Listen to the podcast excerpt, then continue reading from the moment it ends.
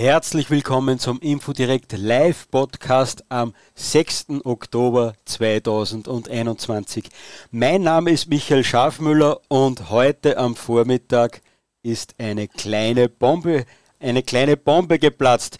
Und das Besondere daran ist, äh, dass man die zuvor schon ganz laut dicken gehört hat. Heute haben nämlich in der ÖVP-Parteizentrale in Wien und im Bundeskanzleramt Hausdurch Hausdurchsuchungen stattgefunden. Begründet wird dieses, dies, werden diese Hausdurchsuchungen erneut unter anderem mit Chatnachrichten zwischen Kanzler Sebastian Kurz und seinem vertrauten Umfeld.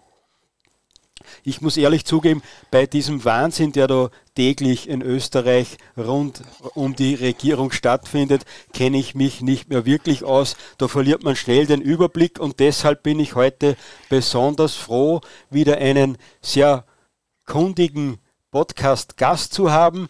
Der heutige Gast beschäftigt sich nämlich mindestens seit Herbst 2018 mit den schwarzen und türkisen Netzwerken. Damals war er nämlich als Nationalratsabgeordneter für die FPÖ Fraktionsführer im BVD-U-Ausschuss. Aus meiner Sicht ist der BVD-U-Ausschuss fast so etwas wie der Vorläufer vom Ibiza-U-Ausschuss. Seit damals beschäftigt sich also unser Gast mit den schwarzen und türkisen Netzwerken und jetzt pfeifen die Spatzen schon vom Dach, dass er jetzt seine Erkenntnisse der letzten Jahre in ein Buch zusammengefasst hat, das bald erscheinen soll. Über dieses Buch werden wir bald sprechen am Ende der Sendung. Jetzt darf ich aber Herrn Hans-Jörg Jenewein recht herzlich in der Sendung begrüßen. Ja, ich wünsche einen schönen guten Abend. Ich hoffe, man kann mich verstehen und weil ich, wie ja bekannt ist, äh, habe zurzeit ein bisschen ein eingeschränktes technisches Equipment, nachdem mich ja auch nette Herren aus dem, aus dem, aus dem Bundeskriminalamt besucht haben und muss da ein bisschen improvisieren und herumbasteln. Also ich hoffe, es funktioniert technisch und man kann mich verstehen. Es ist perfekt. Es ist den BVD und den anderen Behörden offenbar nicht gelungen, sie mundtot zu machen. Äh, Herr das Jene, wird auch nicht gelingen. Sehr gut, Herr Jenewein, herzlich willkommen nochmal in der Sendung. Ich danke Ihnen, dass Sie sich so spät noch Zeit nehmen. Heute starten wir zwar 30 Minuten früher, aber trotzdem ist es mittlerweile schon kurz nach 21.30 Uhr. Ich würde vorschlagen, damit wir da einen schwarzen Faden, wie Sie dazu sagen würden, wahrscheinlich äh, in die Sendung bekommen, dass wir uns ansehen, wie sich diese Hausdurchsuchung angekündigt hat. Und angekündigt hat die ÖVP ja vor circa einer Woche oder ziemlich genau sogar einer Woche die jetzt stattgefundenen Hausdurchsuchungen bei einer Pressekonferenz. Und jetzt werden wir gleich in diese Pressekonferenz reinhören. Die beginnt genauso verwirrend, wie sie eben jetzt auch bei uns beginnt, mit einer Stellungnahme von Gabi Schwarz. Vielen herzlichen Dank, auch von mir einen angenehmen Vormittag. Warum wir Sie eingeladen haben, es mehren sich in den vergangenen zehn Tagen bei uns hier im Haus die Anfragen an unsere Mitarbeiterinnen und Mitarbeiter, ob es denn die Hausdurchsuchung schon gegeben hat und ob alle noch ihr Handy haben. Auch ich habe solche Anfragen bekommen und wie Sie sehen können, ich habe mein Handy. Es ist aber schon befremdlich, dass in der Wiener Medienszene die Hausdurchsuchungen als fix gegeben werden.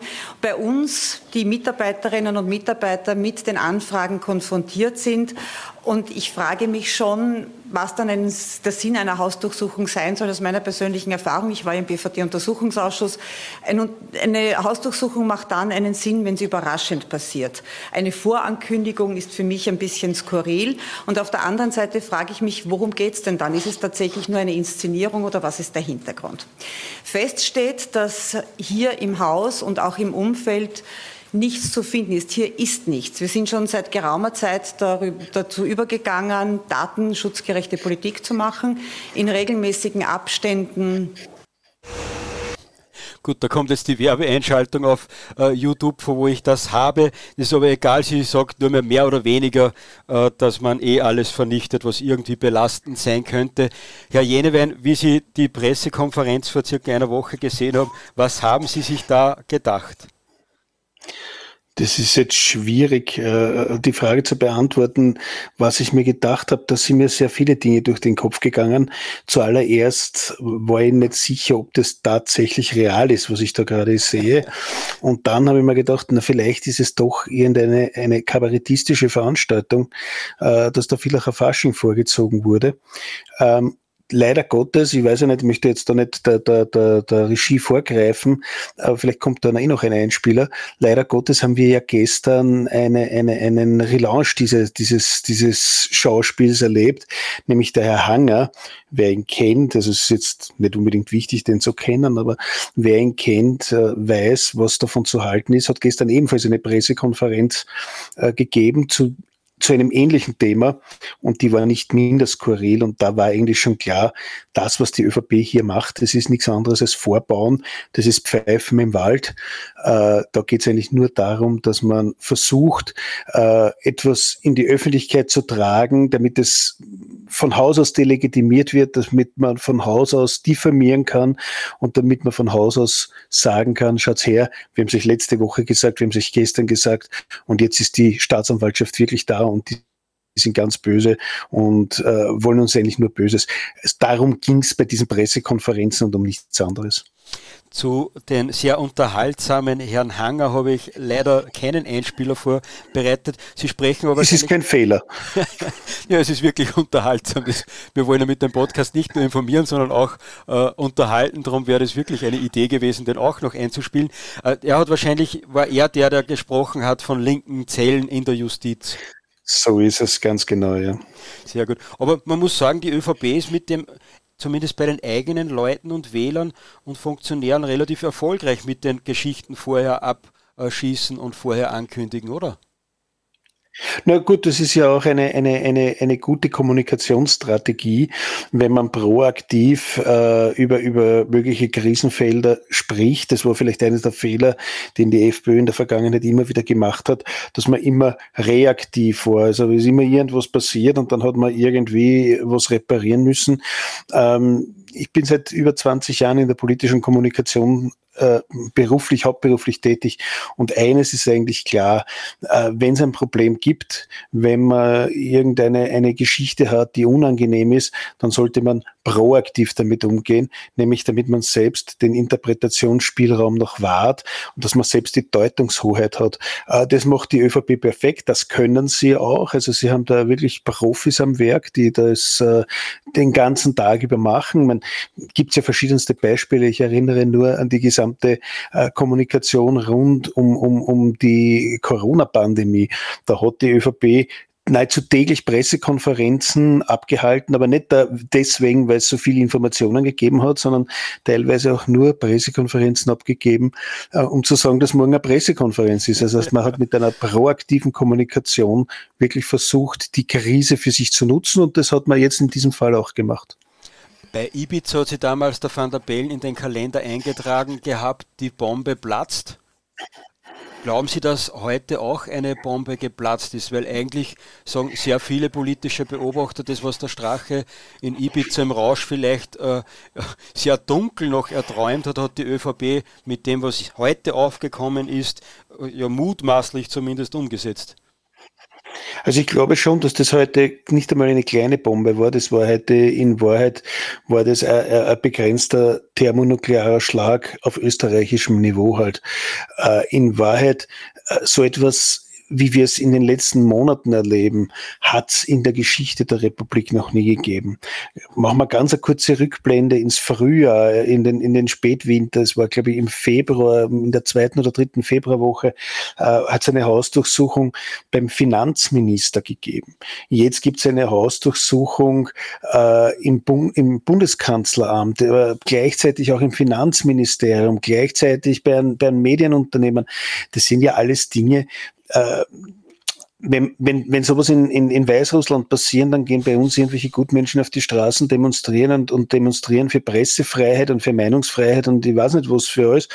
Äh, wenn sowas in Österreich passiert, so wie heute, da sind zwar alle sehr schockiert, aber ich frage mich ja tatsächlich, äh, gibt es in diesem Land noch so etwas wie, wie, wie Instanzen, die das auch richtig einordnen können? Der Bundespräsident tritt heute auf bei einer 75-Jahr-Feier der APA und schafft es dort nicht, klare Worte zu finden. Wenn wir uns an Ibiza zurückerinnern, da hat er sich vor die Kameras äh, gestellt und hat mit seinem äh, moralinsauren Gesicht irgendwas gesagt, von wegen, wir sind nicht so. Naja, ja, Herr van der Bellen, wenn Sie das decken, dann sind Sie genauso. Herr Jenewein, jetzt habe ich einen Einspieler vorbereitet, nämlich was Sebastian Kurz nach Ibiza gesagt hat. Ich habe das heute in der Facebook-Timeline äh, drinnen gehabt und habe mir gedacht, wow, das sind aber klare Worte von den Herrn Kanzler Kurz. Das hätte ich mir von ihm nicht erwartet, äh, bis sich dann herausgestellt hat, dass, dass das mindestens zwei Jahre alt ist und eben nach Ibiza äh, war. Äh, jetzt 16 Sekunden dauert das. Was aber wirklich schwerwiegend und problematisch ist, das sind die Ideen des Machtmissbrauchs, die Ideen zum Umgang mit österreichischem Steuergeld und natürlich auch das Verständnis gegenüber der Medienlandschaft in unserem Land. Was also das waren klare Worte, aber zwei Jahre zu früh eigentlich, oder?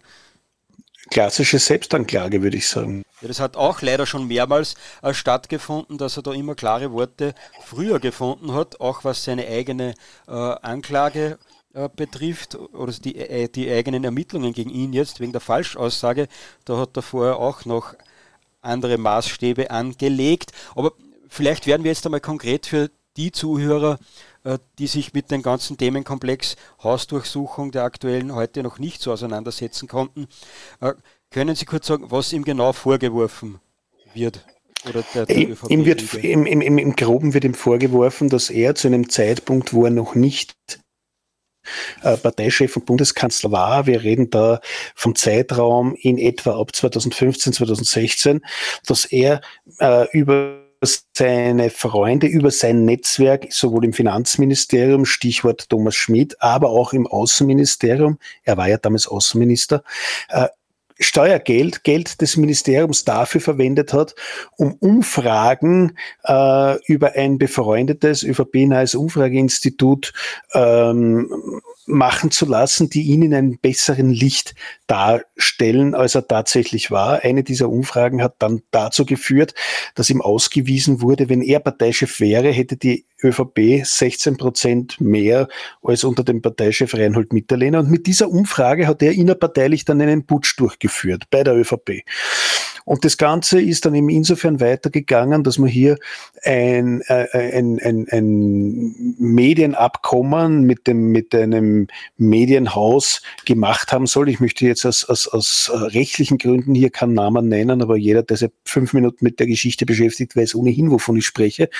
Jedenfalls hat er ein, ein, ein Abkommen mit diesem Medienhaus geschlossen, äh, wo es eben darum ging, dass er als Amtsträger, nicht als Parteichef, nicht als Sebastian Kurz, sondern als Minister Geld, öffentliches Geld, Steuergeld in dieses Medienunternehmen investiert hat, mit dem einzigen Zweck, dass Umfragen, die ihm gut dastehen lassen, seine Politik gut dastehen lassen, über dieses Medienunternehmen veröffentlicht werden, um damit quasi dem Ganzen einen offiziellen Charakter zu geben. Und das ist ziemlich gut belegt mit, mit, mit, mit, mit Nachrichten, mit Kommunikation äh, zwischen den Protagonisten.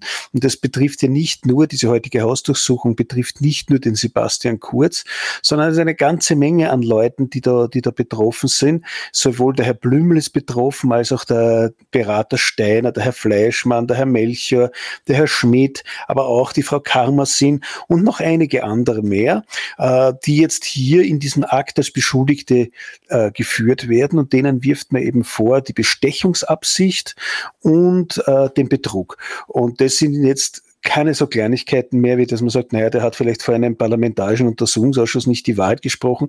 Da sind wir schon wirklich bei, bei ganz, ganz massiven Vorhaltungen. Und ich habe diese Anordnung gelesen, die hat 114 Seiten und wenn man sich das von Anfang bis zum Schluss durchliest, ähm, da ist sehr viel Substanz drinnen und ich bin sehr gespannt, wie er das äh, wegargumentieren möchte. Also ich gehe seit dem heutigen Tag fix davon aus, dass der Bundeskanzler demnächst äh, mit einer Anklage zu rechnen hat. In diesem Fall jetzt, in, die in diesem Fall, im aktuellen Fall, äh, was, was diese vermeintliche Falschaussage von dem Untersuchungsausschuss betrifft, das kann ich nicht beurteilen. Ähm, da, da, das ist mir etwas zu komplex in der, im Zusammenhang, äh, ändert aber nichts daran, äh, dass jener Richter, der ihn einvernommen hat in dieser, in dieser Geschichte, auch derjenige Richter war, der heute oder gestern die Hausdurchsuchung genehmigt hat. Also äh, den dürfte er doch nicht so ganz überzeugt haben bei seiner Einvernahme. Sie haben die Chatnachrichten schon angesprochen. Da hat da haben wir schon mal darüber gesprochen, über die vorigen Chatnachrichten, wo sowas geschrieben wurde wie, kriegst eh alles, was du willst, ich bin so glücklich, ja, ja. ich liebe dich, meinen, äh, ich liebe meinen Kanzler und so. Das war ungustiös, vorpubertär, vielleicht etwas homoerotisch. Die jetzigen Chatnachrichten sind aber um einiges konkreter. Mir liegt die, die Hausdurchsuchung, das Protokoll auch vor und nachdem, dass die Chatnachrichten eh schon überall herumkursieren, glaube ich, darf ich sie auch zitieren. Ich sage nicht, wer das geschrieben hat, aber das war jemand aus dem sehr vertrauten Umfeld und der schreibt beispielsweise, habe echt coole News. Die gesamte Politikforschung in Österreich wird nun zur Beinschab wandern. Damit haben wir Umfragen und Co. im besprochenen Sinne. So weit, wie wir bin ich echt noch nie gegangen. Geniales Investment und ist ein Kapitalist. Wer zahlt, schafft an. Ich liebe das. Also äh, doch sehr heftig und interessant ist, ja, dass das, der ganze Komplex, äh, den, den wir jetzt gerade behandeln, ist, glaube ich, wenn ich das richtig verstanden habe, Teil des Ballhausprojektes. Ballhausplatzprojektes, ja, ich, ja, genau. Und das Werkzeug mit den Umfragen hat auch einen eigenen Namen, Beinschab Österreich Tool. ist ja ganz lustig. Ja, es, es ist eigentlich, Sie haben ja eigentlich da schon eine der ganz wesentlichen Nachrichten vorgelesen. Es gibt dann vielleicht andere auch. Das würde aber wahrscheinlich auch detailliert zu weit führen, wenn wir die ganzen Chat-Nachrichten vorlesen. Ich habe es jetzt auch da vor mir, weil ich es am, da gerade offen habe. Mhm. Aber unabhängig davon. Das zeigt ganz genau, ähm, in welche Richtung das geht. Wenn da einer der Protagonisten aus dem direkten Umfeld sagt, so weit wie jetzt überhaupt noch nie gegangen, dann dann ist ja das nicht nur selbst laufen, sondern das zeigt, dass sich die Herrschaften ja sehr wohl bewusst an, was sie da tun und in welche Richtung es genau geht. Äh, aber es ist ihnen egal, weil einfach diese Leute, diese, diese, diese, diese Kamerier, diese Türkise nach dem Motto lebt, alles geht. Und man muss ja gut auch sagen, auch wenn wir uns die aktuellen Umfragen anschauen oder wenn wir uns überhaupt das politische Stimmungsbild im Land anschauen, es geht ja auch leider sehr viel. Und sehr oft wird man auch aus den, von den eigenen Leuten angesprochen darauf, wenn sie denken, das ist überhaupt gescheit, wenn man das alles aufarbeitet und wenn man sich mit diesen Dingen beschäftigt, äh, weil im Endeffekt nutzt das alles nur dem, dem, dem Sebastian Kurz und wir sollten uns doch eher mit anderen Dingen beschäftigen. Aber ich sage Ihnen, äh, ich halte das für eine ganz eine wesentliche Frage der politischen Hygiene, dass wir uns genau mit diesen Dingen beschäftigen, weil ich möchte einfach nicht in einem Land leben, äh, wo sowas zum guten politischen Ton gehört. Äh, das ist mir völlig wurscht, ob das ein FPÖ-Politiker oder ÖVP-Politiker oder Grüner oder sonst wer ist. So etwas hat in Österreich eigentlich nichts verloren, zumindest nach meinem politischen Selbstverständnis. Ja, diese Töne kommen, glaube ich, ja aus Oberösterreich, wo man sagt, man darf nicht sagen, Kurz muss weg, weil das würde Kurz nutzen. Ich habe dafür noch keine schlüssige Erklärung äh, erhalten, warum das jetzt Kurz nutzen sollte, äh, wenn solche Sachen über ihn aufkommen. Also das, das muss ja auch anständige ÖVPler stören, was da mit ihrer Partei und in ihrer Partei gerade geschieht, oder? Ich glaube, das ist ein Oxymoron, wenn Sie davon sprechen, von anständigen ÖVPlern. Äh, ähm, ich, nein, wobei, das war jetzt sehr polemisch. Ich glaube sehr wohl, dass es auch innerhalb der ÖVP Menschen gibt oder, oder Politiker gibt, die mit dem überhaupt nichts anfangen können und die mit dieser Art der Politik nichts anfangen können. Es gibt in jeder Partei Anständige und Unanständige. Das Problem der ÖVP, das sie derzeit hat, ist einfach, dass die Unanständigen dort äh, das Ruder übernommen haben. Und äh, wie gesagt, für mich gibt es auch auch keine schlüssige Erklärung, warum ich nicht sagen kann, äh, mit solchen Leuten möchte ich nicht zusammenarbeiten und solche Leute haben in der Politik nichts verloren. Also ich stehe da äh, wirklich zu 100 Prozent dahinter. Und das ist auch der Grund, warum ich das Ganze in einem Buch aufgearbeitet habe und, und mich eigentlich seit, seit vielen Jahren äh, mittlerweile damit beschäftige. Weil das, was wir jetzt gerade erleben, das ist ja im Prinzip nur das Ergebnis dessen, was über Jahre, teilweise über Jahrzehnte in dieser Republik aufgebaut wurde. Äh, das ist jetzt das Ergebnis. Und meiner Meinung nach geht es ja immer um die Ursachenbekämpfung und um die Ursachenforschung. Ähm, natürlich kann ich jetzt sagen, naja, das ist ein Wahnsinn und die, die, die, die Protagonisten da, die können jetzt alle angeklagt und vor Gericht gestellt, aber damit ändere ich ja am System nichts. Und mein politischer Anspruch ist ja, dieses System, äh, das sich hier etabliert hat, zu ändern. Und da muss ich ehrlich sagen, das macht sehr stark äh, den Eindruck, dass es sich hier um eine sehr verdichtete Organisation handelt. Ich möchte jetzt da keine sonstigen Ausdrücke dafür verwenden, weil ich habe momentan ohnehin rechtlich genug Probleme. Aber ich denke, man versteht schon, was ich meine. Ihr, Kollege, das kann man vielleicht so sagen, der Herr Hafenlecker, spricht immer von einem tiefen Staat. Der Herr Hafenecker hat vollkommen recht, es ist auch ein tiefer Staat. Ähm, nur das, was wir heute hier gesehen haben, das macht den Eindruck, dass es äh, noch ein bisschen mehr ist. Also äh, in den USA hat man früher von der Camorra gesprochen. Mhm. Ähm, ich möchte diese Par Parallelen jetzt bewusst nicht sehen, aber wenn man genauer hinschaut, dann erinnert es ein bisschen dran. Ja, es wird selbst in den Chat-Nachrichten wird davon geschrieben von, das ist House of Cards für Deppen. was, sie, mhm. was sie da machen oder so. Das, äh, ja, ja, ganz genau. Geht, geht, schon in die Richtung. Wobei interessant ist ja, Sie haben mir das auch angesprochen, da haben wir einen Infodirect Live-Podcast mit Wolfgang Grabmeier dazu gemacht. Das Selbstverständnis der Korruption in Österreich ist ja ganz ein anderes und das dürfte aus dem Proportsystem noch kommen, wo sich zwei Parteien halt Österreich ja, auf zwei auf sich selbst aufgeteilt haben. Du bekommst das, ich bekomme das und aus diesem Selbstverständnis heraus wird man wahrscheinlich gehandelt haben und das wird jetzt halt so ins Extreme geführt haben, oder? Das ist vollkommen, ist vollkommen richtig. Das war eigentlich das österreichische Selbstverständnis seit 1945. Wir haben da zwei Staatsgründerparteien gehabt, wenn man so möchte. Ähm, die haben dieses Land mehr oder weniger in einem äh, instabilen Gleichgewicht gehalten oder man kann auch sagen in einem Gleichgewicht des Schreckens gehalten. Äh, das hat sich durchgezogen durch alle Ministerien. Äh, sogar bei Staatsbesuchen war das so, dass jeder äh, ganz genau paritätisch jeden Sekretär, wenn er, wenn ein schwarzer Sekretär mitgeflogen ist, dann hat er roter Sekretär Sekretär mitfliegen müssen. Und das, das war ein, über, viele Jahrzehnte, über viele Jahrzehnte das System in diesem Land. Ja. Man muss natürlich auch dazu sagen, ich möchte das jetzt nicht beschönigen, aber durch dieses System gab es natürlich auch immer eine Art von Kontrolle. Äh, das heißt, die Roten haben auf die Schwarzen aufpasst und die Schwarzen haben auf die Roten aufgepasst. Ja. Ähm, nachdem die, die, die, die, die Sozial, Sozialdemokratische Partei, jetzt hätte ich gesagt die Sozialisten, aber nachdem die Sozialdemokratische Partei ja mehr oder weniger als Partei implodiert ist, Anfang der 2000er Jahre und, und, und seit damals nicht mehr wirklich auf die Beine kommt, äh, ist dieser zweite Teil, dieser, dieser, dieser, dieser, dieser Part, der ein bisschen auf die Finger schaut, weggebrochen. Und äh, seitdem beansprucht die ÖVP eben nicht nur 50 Prozent äh, des Staates, sondern von den anderen 50 Prozent wollen sie jetzt halt nur einmal 50 Prozent. Und das zeigt sich an diesem Selbstverständnis, äh, das Sebastian Kurz und seine Getreuen auch in dieser Geschichte an den Tag gelegt haben. Da sind wir bei einem spannenden Punkt, der allerdings ein bisschen spekulativ bleiben wird wahrscheinlich. Äh, Sebastian Kurz und Hang und so kritisieren, die WKSDA wäre ein rotes Werkzeug gegen die ÖVP. Mhm. Wie, wie, sehen Sie das? Ist das ein letztes rotes Überbleibsel, die WKSDA, die Wirtschafts- und Korruptionsstaatsanwalt?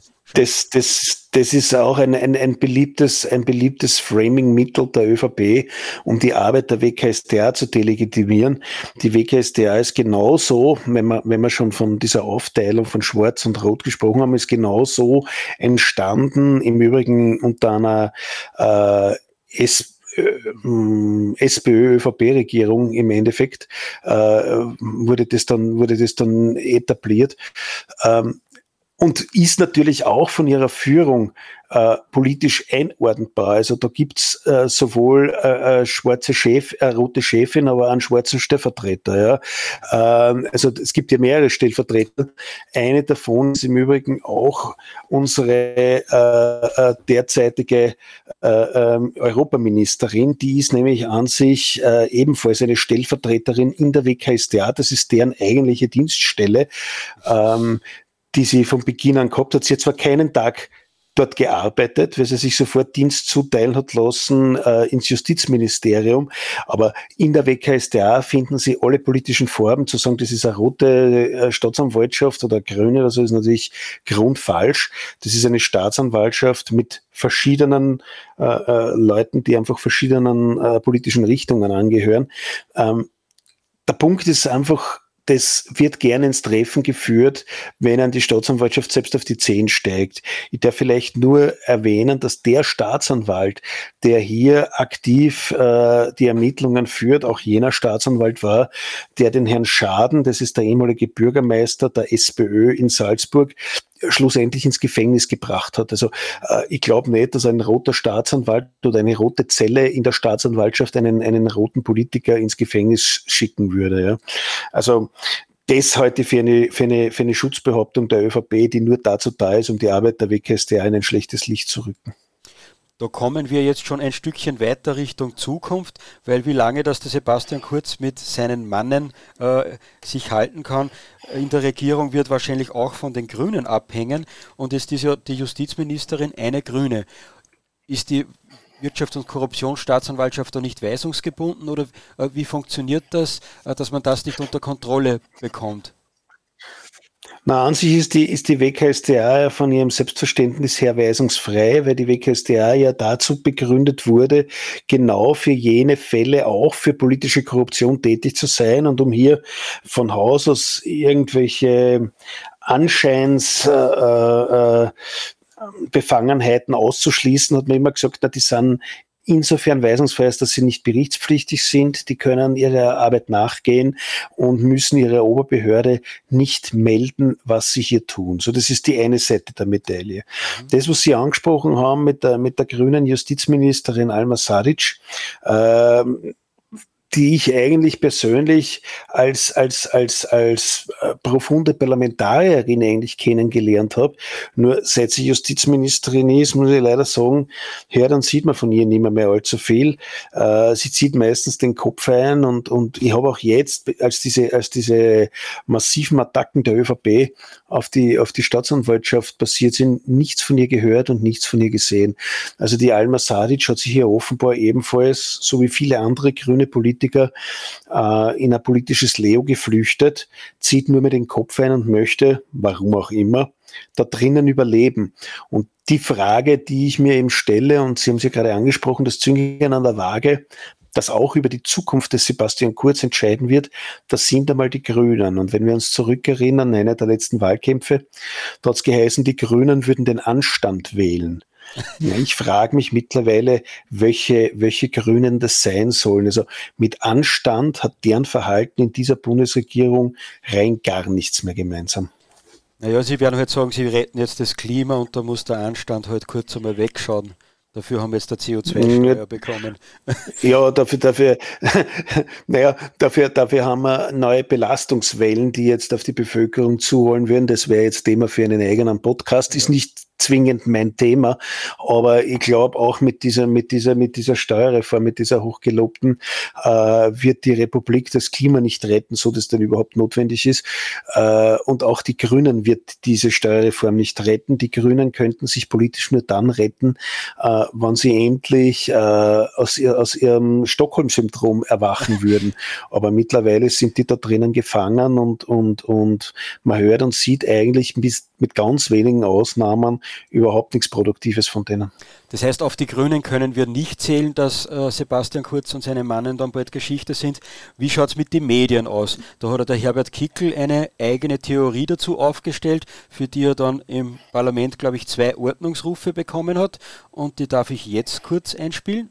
Müsste man sagen, dass sie politisch eigentlich längst in der Versenkung verschwunden wären, wenn nicht teilweise gekaufte oder angefütterte oder wirtschaftlich unter Druck gesetzte Medien ihren, und da meine ich den gesamten türkisen Feldzug gegen Demokratie, gegen Rechtsstaatlichkeit, gegen das Parlament und gegen die Justiz ja schon bis ins Groteske hinein schönreden und in Ceausescu-Manier die Alternativlosigkeit predigen, meine sehr geehrten Damen und Herren. Ihr Glanz. Für den Ausdruck, für den Ausdruck, Can, Herr Abgeordnete, für den Ausdruck Ceausescu und Manier erteile ich Ihnen einen Ordnungsruf. Der Herr, der da jetzt den äh, Herbert Kickel unterbrochen hat und noch mehr stottert als ich, das war übrigens der Nationalratspräsident der ÖVP, der, der Herr Sobotka. Äh, ja, ja, ja. jene werden, wahrscheinlich geben Sie äh, Herbert Kickel recht mit seiner Analyse. Ähm, da haben Sie recht, ich gebe Herbert Kickel recht mit seiner Analyse, aber ich möchte noch was dazu sagen. Ich meine, der Herbert Kickel kann natürlich am Rednerpult hier, vor allem er kann es, weil er es weil er's einfach beherrscht, ähm, äh, sehr deutliche Worte hier fassen, die ich so jetzt nicht sagen kann, weil sonst habe ich gleich die nächste Klage am Hals. Aber ich meine, ich bin ja nur froh, dass wir in so einer Staatskrise, in der sich die Republik seit heute befindet, äh, so einen umsichtigen Nationalratspräsidenten wie den von Ihnen gerade besprochenen Herrn Sobotka als Nationalratspräsidenten haben. Da fühlt man sich gleich wohler in dieser Republik. Aber kommen wir nochmal aufs Thema äh, zurück mit den, mit den Medien. Ja, natürlich äh, ist es so, dass die ÖVP und die Corona-Krise hat ihnen natürlich den besten Anlass dafür auch gegeben, mit, einer, mit einem noch nie dagewesenen Füllhorn sich Redaktionen äh, und, und, und Medienhäuser gefügig gemacht haben und, und hier wirklich äh, Millionen und Abermillionen ausgeschüttet haben. Also damit haben wir die äh, Zeitungsherausgeber selbst nicht rechnen dürfen am Beginn dieser, dieser Ära von Sebastian Kurz. Ja, und der verlangt natürlich bedingungslose Treue und, und auf diese bedingungslose Treue kann er im Normalfall auch zählen mit einigen einzelnen Ausnahmen. Und äh, auch wenn ich jetzt in die Gefahr gerate, mir hier äh, heiße Ohren zu holen, vor allem bei den eigenen Leuten. Aber man muss schon sagen, dass es bemerkenswert ist und, und ich hätte das bei mir auch nie gedacht, dass ich in meinem selben Boot mit, mit, mit äh, Herrn Brandstätter und mit Herrn Peter Bild sitze. Aber man muss es wirklich sagen, äh, wenn ich mir die Berichterstattung teilweise von diesem Peter Bilds Online-Blog anschaue, dann hat es mehr mit Objektivität und, und, und, und Wahrheit zu tun, als die Berichterstattung der ehemals größten Tageszeitung der Welt oder sonstiger bunten Plättchen, die man in den Wiener U-Bahnen gratis bekommt und die äh, immense Auflagenförderungen durch die durch das Regime von Sebastian Kurz erfahren haben. Und äh, so fair muss man einfach so sein um zu sehen äh, die Wahrheit finde ich in diesen Boulevardblättern nicht. Die Wahrheit finde ich leider mittlerweile woanders Gut, die Boulevardblätter wissen wir jetzt, dass sie mit Geld zugedeckt worden sind. Bei anderen spielt äh, die eigene Ideologie, das eigene politische Interesse, so auch wie bei, bei Infodirect, eine größere Rolle. Darum glaube ich auch, dass wir mit Zack, Zack, zumindest wir bei Infodirect, nicht im selben Boot sitzen, aber zumindest im selben Meer segeln und da halt kurzfristig in dieselbe Richtung dass der Herr Pilz dann schnell wieder das. Das möchte ich nur, möchte nur ganz kurz klarstellen. Das mit demselben Boot habe ich deshalb jetzt angesprochen. Das können Sie und die Zuseher nicht wissen, äh, weil äh, bei mir hat ja ebenfalls eine Hausdurchsuchung stattgefunden. Ich bin ja äh, Beschuldigter in einem Verfahren, hat aber jetzt nichts mit dem vom, vom Kurz zu tun. Und da werde ich genannt, unter anderem gemeinsam mit dem Peter Pilz und dem Helmut Brandstätter, äh, wo es ebenfalls dieselben Verdachtsmomente wie gegen mich gibt. Das habe ich gemeint mit selben Boot. Also darum hätte ich mir nie gedacht, dass ich mit denen irgendwann einmal in einem Atemzug genannt werde. Gut, ich, ich glaube, die Klarstellung war jetzt wichtig für das Verständnis, nicht nur von mir, ja, sondern das auch von ich auch, ja. Zuhörern. Weil mit Boote haben wir es ja bei Info direkt besonders, das wissen unsere Stamm. Ja, ja. Mhm. Aber äh, glauben Sie, dass da eine Rolle gespielt hat, dass sich da einige nicht ganz grün waren, weil das genau aufgedeckt wird, dass das eine Boulevardmedium da sehr stark mit Sebastian Kurz sein, so Team zusammengearbeitet haben dürfte. Äh, das ist ja ein Herausgeber, äh, der ohnehin nicht sehr beliebt ist bei den ganzen anderen Medienmachern. Spielt das eine Rolle? Weil normalerweise sagt man ja, eine Krähe hackt der anderen kein Auge aus. Hm, ich bin, mir, ich bin mir da selbst noch nicht ganz sicher, wie ich das einordnen soll, denn äh, auf der einen Seite, wenn wir diese Anordnung, die uns da heute äh, von verschiedenen Seiten zugespielt wird, wenn man sich das durchliest, dann geht es äh, richtigerweise, wie Sie sagen, alles in eine Richtung, nämlich in Richtung äh, jenes Medienhauses, das auch einen eigenen Fernsehsender betreibt. Auf der anderen Seite wissen wir ja, äh, dass selbstverständlich auch die anderen Medien unheimlich viel Geld bekommen haben, die kommen dabei eigenartigerweise überhaupt nicht vor. Ja. Und ob das jetzt äh, damit zu tun hat, dass, dass der Medienmacher extrem unbeliebt ist bei seinen Kollegen, oder ob das damit zu tun hat, äh, dass zum Beispiel der Herr Benko äh, bei der Kronenzeitung eingestiegen ist. Ich weiß es nicht. Ja. Ich kann das derzeit noch nicht abschließend beurteilen und, und, und für mich bewerten. Aber es ist auffällig, da gebe ich schon recht, dass das nur in eine Richtung geht und die anderen völlig außen vor gelassen wurden, obwohl ja klar ist, äh, dass mit denen ebenfalls äh, äh Politik gemacht wurde. Der Chefredakteur des neuen Online-Magazins Express, das ÖVP nahe ist, ich glaube, das kann man sogar so deutlich sagen, äh, hat heute bei seinem eigenen Online-Fernsehsender, der jetzt aufgebaut wird, äh, gesagt, dass das ziemlich gefährlich ist, zumindest wenn ich es richtig verstanden habe, man muss ja da immer vorsichtig formulieren, dass wenn man jetzt äh, da sagt, Achtung, dies, das Medium hat ein Inserat bekommen und hat dann eine positive Umfrage veröffentlicht, dass da eine gewisse Gefahr für alle Medien dann da ist. Also der sieht es schon etwas kritischer. Haben wir da jetzt mehr zu erwarten? Ich muss jetzt leider sagen, ich habe jetzt die letzte Frage nicht verstanden. Wir haben der, der, ich habe jetzt gerade einen Aussetzer gehabt in der, in der, in der Übertragung. Der, der Chefredakteur von Express, wo man glaube ich sagen kann, dass das ja ÖVP nahe ist, ja. Äh, der hat heute in seinem eigenen Fernsehstudio gesagt, äh, dass er das schon etwas kritisch auch sieht, wenn ein Blatt jetzt ein größeres Inserat bekommt und dann ein paar Tage später eine Umfrage bringt, dass das jetzt immer im schlechten Licht darstellen wird, dastehen wird. Glauben Sie, dass, mhm. da, dass da jetzt eine Lawine ausgelöst wird, äh, zumindest an genauen Beobachtern? Oder?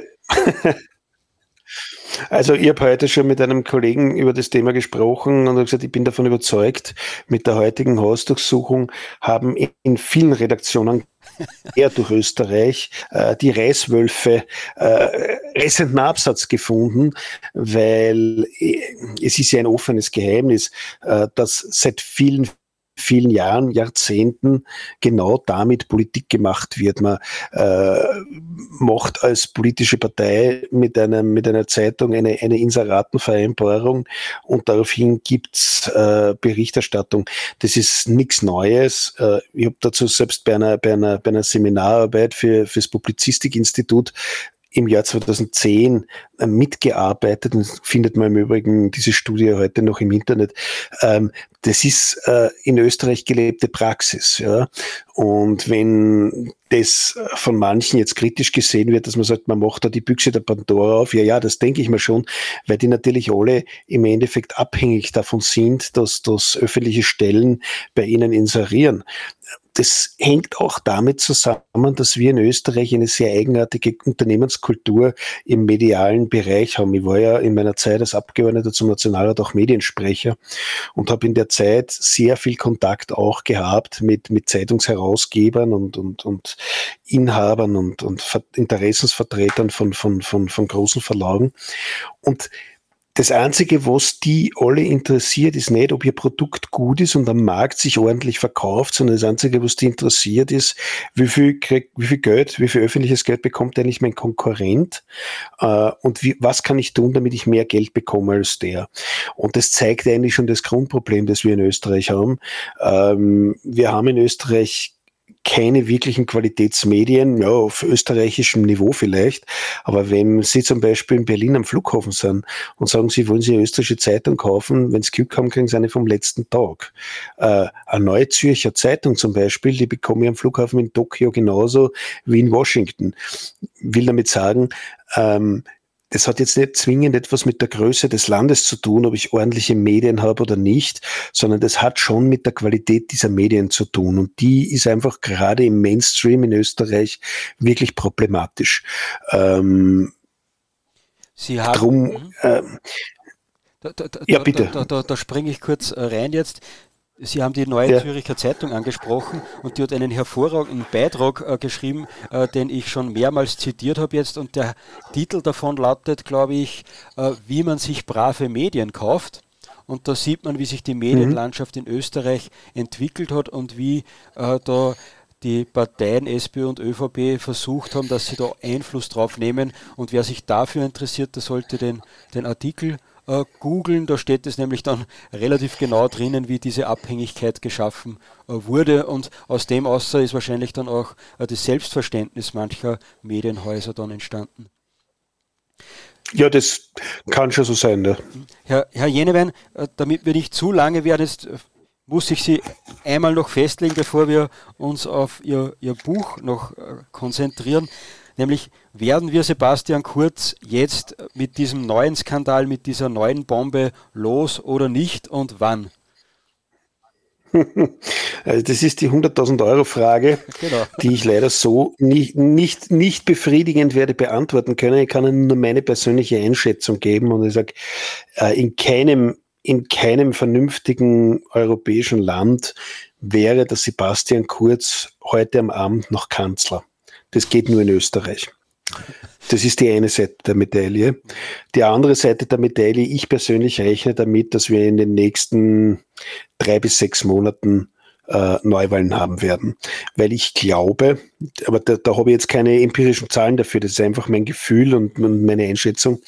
Aber ich glaube, äh, dass die Grünen unmittelbar vor einer Parteispaltung stehen, äh, dass die Führungsriege selbstverständlich der ÖVP weiterhin und dem Sebastian Kurz weiterhin äh, quasi die Treue halten möchte und den Rücken stärken wird, dass aber die Partei und die Parteibasis der Grünen da nicht mehr mitgehen wird. Das wird demnächst kurz, mittelfristig zu einer Spaltung der Grünen führen und äh, damit ist diese Koalition dann auch beendet. Also Sie glauben, dass die Grünen die, die Koalition beenden und dass dann Neuwahlen fällig sein werden? Ja, unfre unfreiwillig, unfreiwillig glaube ich das. Also ich glaube nicht, dass die Grünen, ich glaube nicht, dass die, dass die Sigi Maurer und der, und der Kogler morgen vor die Presse treten und sagen, es reicht, so geht's nicht weiter. Ja. Genug ist genug, das wird von denen nie kommen. Äh, ich glaube, dass die dazu getrieben werden von ihrer eigenen Partei, dass, es die, dass diese Entscheidung nicht bei, bei Kogler und bei, bei Maurer liegen wird. Das ist meine Einschätzung, ja.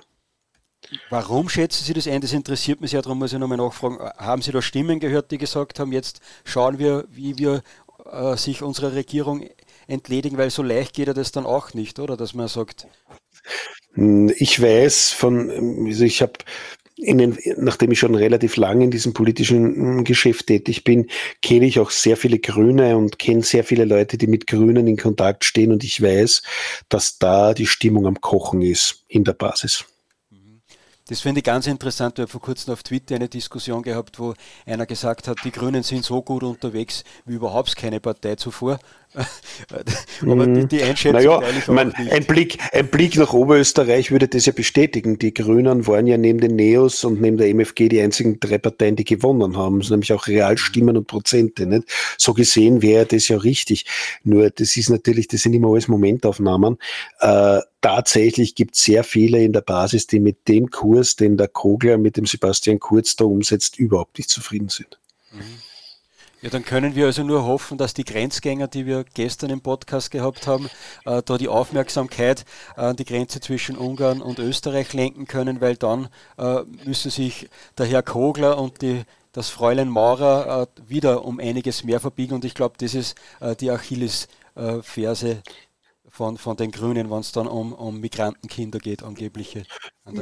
Vollkommen richtig. Ich finde es überhaupt schade, dass wir uns jetzt in Österreich schon wieder mit so einer Geschichte beschäftigen müssen, äh, seit vielen Monaten eigentlich, dass immer wieder so, so, so Korruptionsgeschichten im, im Vordergrund stehen. Ich glaube ja, um das nur abschließend zu sagen, ähm, dieses Land hat dermaßen viele Probleme.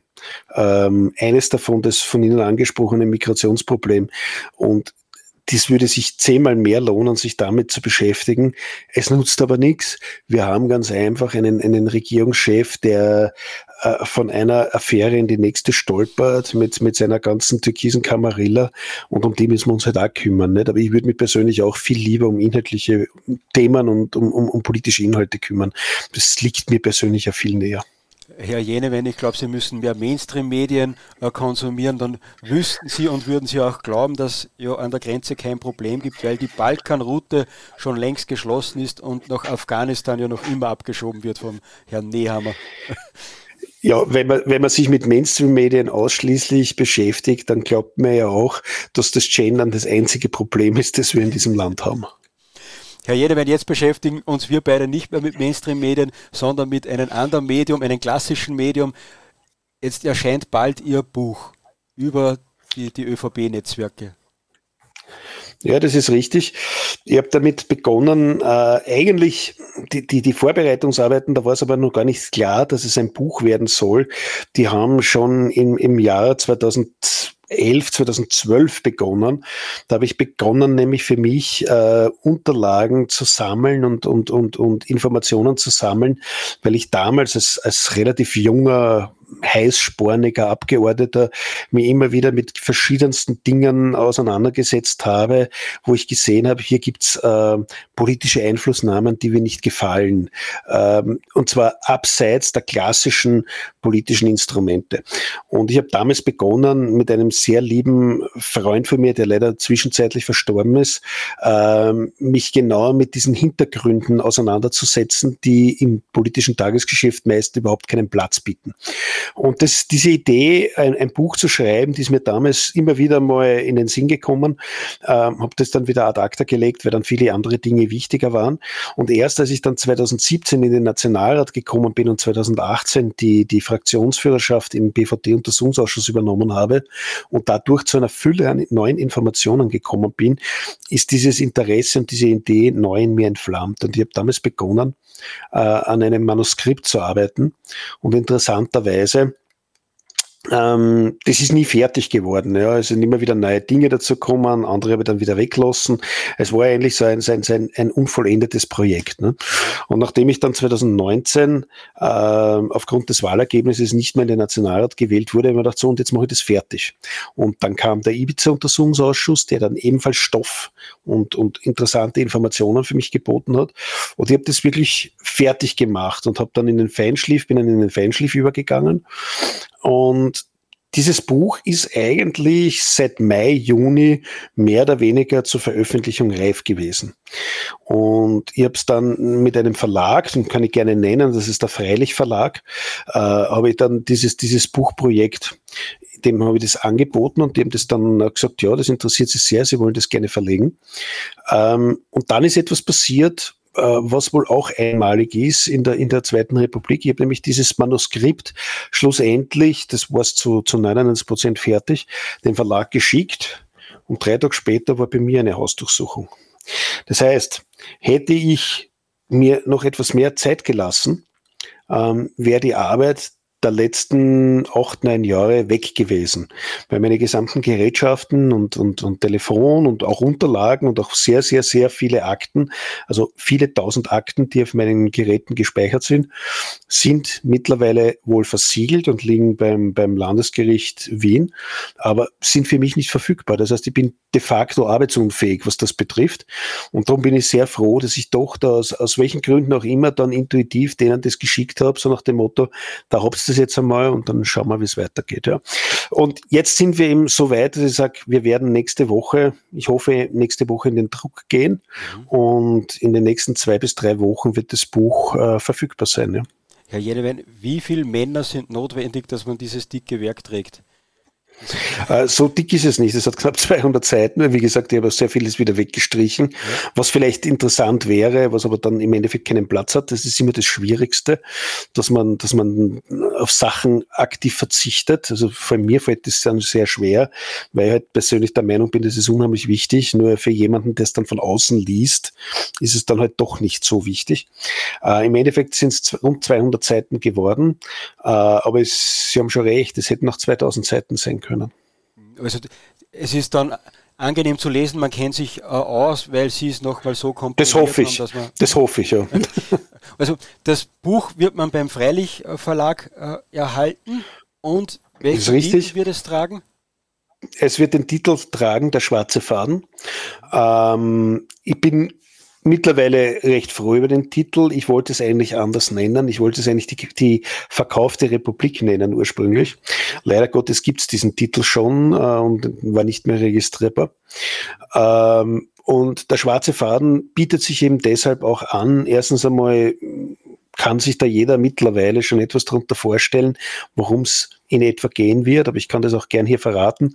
Ich habe versucht, wirklich äh, es zu ziselieren, wie sich dieses schwarze Netzwerk in Österreich, aus, aus welchen Quellen es sich äh, nähert und, und welche Schlüsselpersonen hier zusammenarbeiten und wer hier wie ein gut geöltes Uhrwerk äh, die, die, die, die, die Information auf der einen Seite, die Finanzleistung auf der anderen Seite weitergibt und wie die Leute ineinander verschachtelt miteinander arbeiten. Und das ist ja kein Geheimnis, es geht hauptsächlich um drei Ministerien. Es ist das Innenministerium, es ist das Finanzministerium, das ist das Justizministerium. Das sind die drei Schlüsselministerien in Österreich. Und ich benenne da drinnen, äh, ja, sowohl die Personen namentlich, also Ross und Reiter werden genannt. Mhm. Ich werde mich da nicht unter, unter irgendwelchen Pseudonymen verstecken. Und das ist eigentlich der Grund, warum es jetzt noch nicht erschienen ist, weil es derzeit das Manuskript beim Rechtsanwalt liegt und gerade auf Herz und Nieren auf Klagbarkeit geprüft wird. Sehr spannend, diesen Dreiklang von diesen Ministerien. Wer sich dafür näher interessiert und nicht mehr auf das Buch warten kann, weil ihn das so interessiert, den lege ich einen Podcast zu Herzen, einen Infodirect Live Podcast mit Herrn Hans-Jörg Jenewein. Da haben wir nämlich schon einmal zu diesem Thema miteinander gesprochen. Vollkommen richtig, genau. Ja, jene Weines haben Sie noch einen Punkt aufgebracht und den muss ich unbedingt noch ansprechen. Sie haben gesagt, Sie sind in Ihrer Arbeit jetzt behindert, weil Ihnen alle Ihre technischen Geräte weggenommen worden sind. Wie kann ich mir das in einem Bundeskanzleramt vorstellen, in einem Finanzministerium, wenn da eine Hausdurchsuchung stattfindet? Wer, wer macht dann jetzt die Arbeit? Wenn nichts mehr da ist. Nein, ich weiß nicht, ob es wirklich auffällt, ob da drinnen gearbeitet wird oder nicht, aber das war jetzt wieder sehr polemisch. Aber äh, berechtigte Frage, natürlich. Also ich gehe mal davon aus, dass man, dass man diesen, diesen Kommunikationsprofis äh, des, des Bundeskanzlers ebenfalls die Kommunikationsgeräte abgenommen hat. Also es wäre irgendwie logisch, dass man das getan hat, genauso wie deren Computer. Äh, nachdem wir allerdings wissen, dass diese Herren ja wirtschaftlich sehr gut begütet sein, gehe ich davon aus, äh, dass sie unmittelbar danach irgendeinen Laufburschen engagiert haben, äh, der ihnen jeweils neue Telefone und, und, und, und, und neue Laptops kauft und nach ein paar Stunden ist dann zumindest das technische Problem gelöst. Ähm, bei mir ist das leider nicht so der Fall. Also wenn man, wenn man drei Kinder hat und, und, und eine Familie, dann, dann sitzt das Geld jetzt nicht so locker, dass ich so flockig sage, ich kaufe mir jetzt einen neues Laptop und ich kaufe mir jetzt ein neues Handy. Ähm, da muss man sich halt äh, mit Behelfsgeräten ein bisschen über die, über die Runden retten. Zudem gehe ich persönlich davon aus, dass meine Hausdurchsuchung, die bei mir stattgefunden hat, demnächst ohnehin für rechtswidrig erkannt wird. Ähm, das hat ja in Österreich schon Tradition. Ich darf nur daran erinnern, ein, ein, ein bekannter österreichischer politischer Aktivist, den, den hat man ja auch die Bude umgedreht. Im Endeffekt wurde das alles als rechtswidrig erkannt und äh, er hat seine Geräte wieder zurückbekommen. Aber es man versucht halt einzuschüchtern und man versucht die Leute zu behindern und Steine vor die Beine zu werfen. Ja, das hat man bei mir auch versucht, nur wie gesagt, einschüchtern lasse ich mich nicht. Ja, das, das eine ist ja das Problem, dass die technischen Geräte weg sind, aber auf den technischen Geräten sind ja ganz viele Daten oben, wie Sie schon gesagt haben mit Ihrem Buch. Äh, das könnte ja sein, dass das im Bundeskanzler äh, Kurz oder in der ÖVP-Zentrale, im Bundeskanzleramt muss man sagen, der Bundeskanzler Kurz war auf Auslandsreise, der wird keine Hausdurchsuchung gehabt haben. Aber das Problem sind ja hauptsächlich aus meiner Sicht die Daten und nicht nur unbedingt äh, die technischen Geräte. Das ist, das ist richtig. Also das, das ist natürlich bei einem, bei einem Einzelkämpfer, so wie ich es bin, ein großes Problem. Ich gehe mal schon davon aus, dass das Kanzleramt entsprechende äh, Backups hat für die, für die, für die, für die Computer jedenfalls, äh, dass die das relativ schnell wiederherstellen können, nicht? Ähm, also zumindest ist, hoffe ich, dass das so, so ist, weil wenn es nämlich nicht so ist, dann hat diese Republik neben einem Korruptionsproblem auch noch ein ganz ein anderes Problem, nämlich das Problem des äh, institutionellen Dilettantismus, der sich dann offenbar im Kanzleramt festgesetzt hat.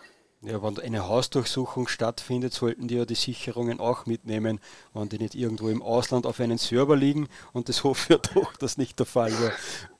Also, das spannend. Ja, man weiß es nicht. Also, aber wir können sagen, Ihnen sind Ihre technischen Geräte und die Ihrer Kinder äh, weggenommen worden und die haben Sie alles abgenommen, ja. Und die haben Sie auch und auch die Daten haben Sie nicht gespiegelt auf einer äh, externen Festplatte auch nicht wieder zurückbekommen. Nein, ich habe noch gar nichts zurückbekommen, weil bei mir ist ja der Fall mittlerweile so, äh, dass am da, also am, bei mir war am Samstag die Hausdurchsuchung und am Montag hat dann sowohl die Staatsanwaltschaft als auch der zuständige Richter erkannt, dass dir offenbar insofern ein Fehler passiert ist, dass ich ja äh, seit dem Jahr 2001, also seit rund 20 Jahren, äh, Mitglied in einer journalistischen Berufsvereinigung bin, also anerkannter Journalist bin von einer österreichischen Berufsvereinigung. Und äh, man hat dann gesehen, dass hier ja äh, offenbar auch das Redaktionsgeheimnis äh, massiv verletzt wurde. Das heißt, das, das Ergebnis war, dass alle meine Gerätschaften versiegelt wurden. Und die liegen jetzt im Landesgericht für Strafsachen Wien. Und keiner weiß so recht, wie es jetzt weitergeht, weil im Prinzip müsste man jetzt jede einzelne Datei, die auf diesen Geräten ist, analysieren, ob sie für journalistische Zwecke äh, äh, quasi notwendig ist, ob sie unter das Redaktionsgeheimnis fallen. Äh, und wenn das so ist, dann dürfen sie nicht ausgewertet werden. Nur nachdem ich Beschuldigter bin in diesem Verfahren, äh, ist mir leider Gottes der, der PIN-Code für meine Geräte entfallen und der Zugangscode, der fällt mir jetzt partout nicht ein. Und damit ist es schwierig. Emotionalen Belastung. Ja, na, das ist natürlich schwer, weil das ist äh, so eine Hausdurchsuchung löst eine ziemliche Stressbelastung das aus. Ne? Klar, ja. Und da kann das schon passieren, dass es, äh, dass es ein Passwort verloren geht. Oh je. Aber ich, bei, bei, allen Scherzen, die wir da machen, also das stelle ich mir echt schwierig vor, wenn man, das können sich ja die Zuhörer auch vorstellen, wenn man am Computer arbeitet, wenn man da seine ganzen Daten hat und dann vielleicht sogar brav eine Sicherung macht und das ist alles weg, äh, dann wird es schwierig, dass man die Buchhaltung abgibt, dass man weiterarbeitet, dass man sein Unternehmen weiterführt. Also das ist eigentlich äh, ein Angriff auf die finanzielle Existenz einer Person das ist vollkommen richtig, was Sie sagen, nämlich abseits aller Scherze ist es wirklich ein Problem. Äh, zum Beispiel ähm, meine, meine gesamte Buchhaltung, das, was das Finanzamt von mir möchte, ist auf einem dieser Geräte gespeichert, kann ich zurzeit nicht zugreifen. Ich hatte äh, ein paar Tage größte Probleme, weil ich nicht auf, meine, auf mein Konto zugreifen konnte, weil ich natürlich, so wie das viele Leute mittlerweile machen, meine gesamten Bankgeschäfte äh, übers, übers Telefon abgewickelt habe. Ja, und da war natürlich natürlich auch Passwörter drauf und so weiter und so fort. Das heißt, man hat dann echt ein Problem, äh, wenn man von diesen, von diesen, von diesen technischen Dingen abhängig ist. Ähm, natürlich kann man das zu 98 Prozent wiederherstellen. Und mittlerweile, das ist jetzt drei Wochen her, äh, bin ich mittlerweile wieder so weit eingerichtet, dass ich zumindest wieder auf die wesentlichen Daten zugreifen kann und mittlerweile wieder alles das, was ich brauche, äh, verwalten kann. Aber es ist wirklich so, dass man am Anfang wirklich planlos dasteht. Nämlich, ich habe nicht einmal eine Telefonnummer mehr gehabt und ich, seit es Telefone gibt, äh, Mobiltelefone, ist es halt so, dass man die meisten Telefonnummern nicht mehr auswendig weiß und, und dann ist das halt schwierig. Und ich hatte auf meinem Gerät knapp 800 Telefonnummern gespeichert. Das ist dann alles weg. Ne? Ja. Ja, das ist, das, das ist echt schwierig. Darum stelle ich mir besonders schwierig vor, wie jetzt die Herren rund um Sebastian Kurz arbeiten. Die werden sich das aber vielleicht etwas richten können haben. Herr Jenewein, jetzt sind wir eine Stunde online. Ich bitte Sie um die Schlussworte und bitte gerne nochmal auf den Putz hauen und das Buch bewerben oder sonstige Dinge. Ja, also auf den Putz hauen, ich glaube, an einem Tag wie den heutigen braucht man gar nicht mehr, mehr viel auf den Putz hauen.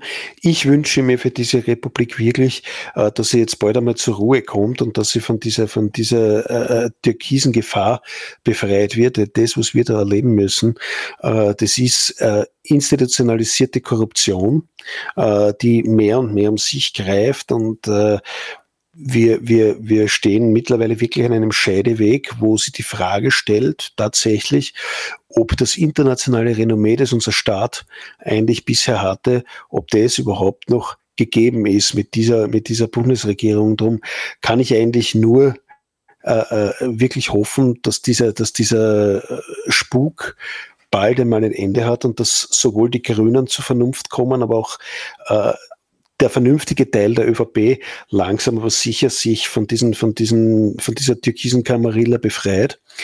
Äh, ja, und äh, komme auch gerne der Aufforderung nach, noch ein bisschen Werbung zu machen. Wie gesagt, ähm, demnächst, in den nächsten äh, ein bis zwei Wochen, ist es dann noch erhältlich, erscheint das Buch Der schwarze Faden im Freilich Verlag, äh, findet man sehr leicht, äh, ein befreundetes Medium. Und ich werde da drinnen versuchen, genau diesen tiefen Staat äh, in all seinen Facetten so zu beschreiben, dass man sich ein Bild davon machen kann, wer mit wem in diesem Staat äh, mehr oder weniger interagiert um die Systeme, die ÖVP-Systeme am Laufen zu halten. Und das geht äh, vom Finanzministerium über das Innenministerium in den Nachrichtendienst, ein, ein großes großer Kapitel, ein großes Kapitel in dem Buch behandelt auch äh, die Vorkommnisse im österreichischen Nachrichtendienst, wie dort gearbeitet wird, beziehungsweise welche Leute dort arbeiten und äh, in welchen Netzwerken die verankert sind.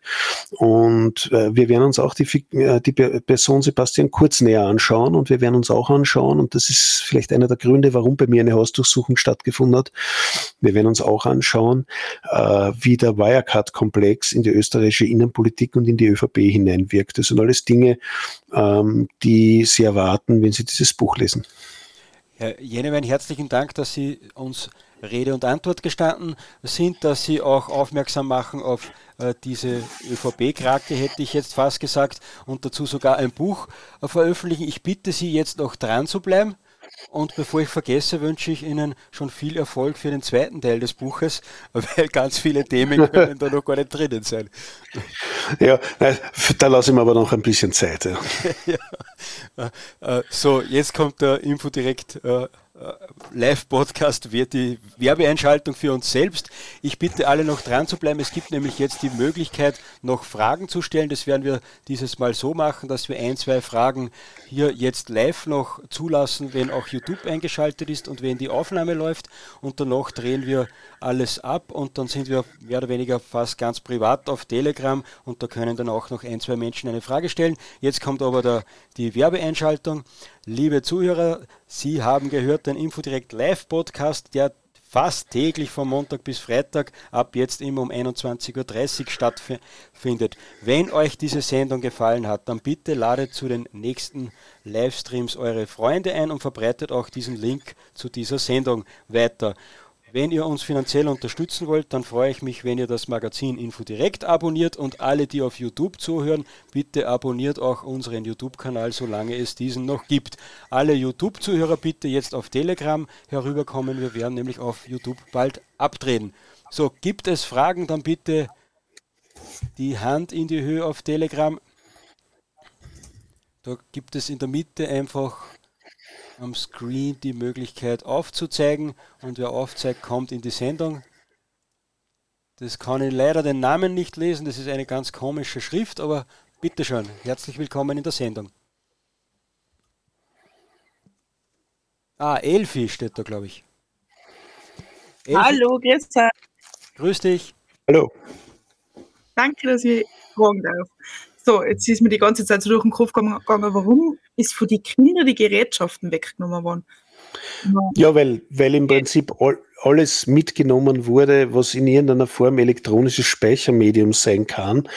Äh, und darum hat man da nicht unterschieden, gehört es dem Kind, gehört es mir, gehört es meiner Frau. Man hat einfach alles mitgenommen, weil es könnten ja da irgendwelche großen Geheimnisse, Staatsgeheimnisse oder weltbewegende Geheimnisse, ich weiß nicht, Atomabschusscodes oder so weiter oben sein. Man hat das alles eingepackt und ja, seitdem liegt es halt dort.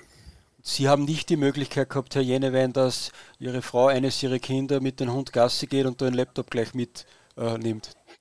Äh, Na, leider bin ich nicht Finanzminister. Danke. Bitte gerne. Danke, Elfi, für deine Frage. Gibt es weitere Fragen? Momentan nicht. Das heißt, wir drehen da einmal ab. Vielen Dank fürs Zuhören. Ich suche jetzt die Schlussmusik hier raus. Bitte noch dranbleiben. Wir verabschieden uns jetzt von den Zuhörern auf Facebook, YouTube und DLive.